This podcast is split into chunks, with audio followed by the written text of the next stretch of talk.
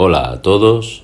En el Café con Espiritismo de hoy traemos los comentarios de Luciane Bahía en torno a un mensaje del Espíritu Joana de Angelis intitulado Invitación a la Realidad, extraído del libro Invitaciones de la Vida, mensaje 45, psicografiado por Divaldo Pereira Franco. Yo lo soy, yo que te hablo.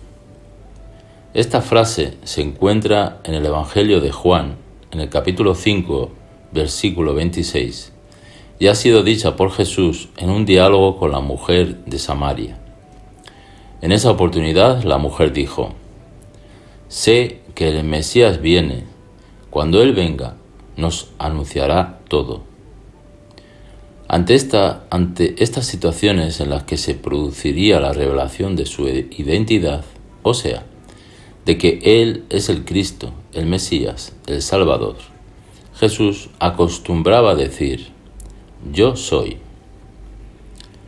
Esta expresión carga en sí misma la conciencia, la verdad, la entereza del ser. Aquel que la dice sabe que simplemente Él es. Esto representa toda su historia espiritual, todas sus conquistas. No existe espacio para ilusiones o disfraces.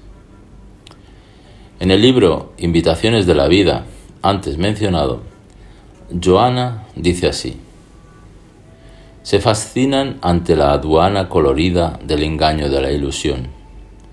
Atraviesan el pórtico de los sueños en una ansiosa búsqueda de ninguna cosa.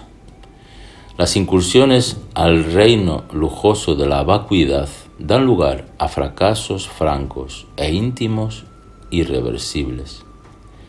Inútilmente alguien conseguiría evadirse de sí mismo, por cuanto donde quiera que se encuentre el hombre, ahí estarán sus problemas afligiéndole. La vida está repleta de invitaciones. La propia benefactora afirma que hacia donde mires, donde quieras que te encuentres, te encontrarás con las incesantes invitaciones de la vida. Lo que ocurre es que, como sabemos, algunas de estas nos estimulan para ascender, mientras que otras nos conducen a dolores.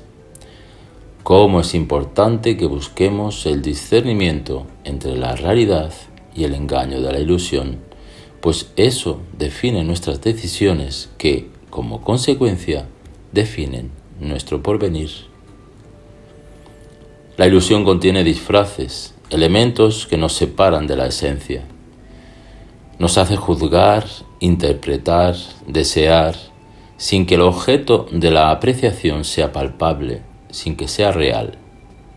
Son tantos los factores que se multiplican en estímulos que dan lugar a confusión, errores, donde el ser va y se pierde a sí mismo. El tiempo, entonces, fue desperdiciado. Y todo eso podrá ser evitado, a pesar de que sea muy difícil catalogar las líneas definitivas de la realidad, dice la veneranda. Todos sabemos que la vida terrena obedece a la planificación superior para una finalidad noble.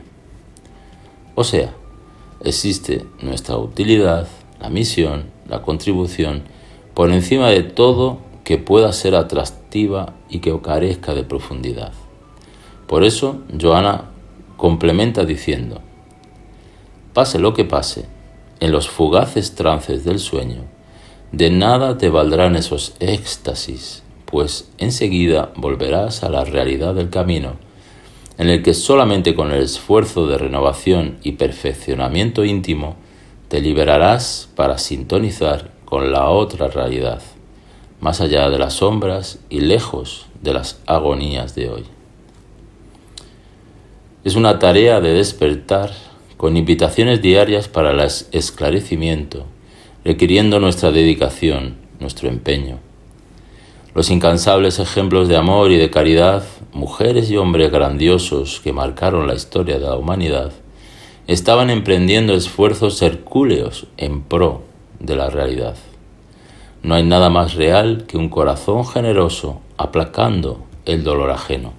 Al mismo tiempo, que alguien se yergue por haber sido agraciado con la benevolencia, con la indulgencia y con la oportunidad del recomienzo que el perdón concede, el otro se desprende de la ilusión, buscando la conquista de la humildad, entendiendo los valores reales de esta vida, que son consolar que ser consolado, comprender que ser comprendido, amar que ser amado hacer al otro lo que nos gustaría que nos hiciese.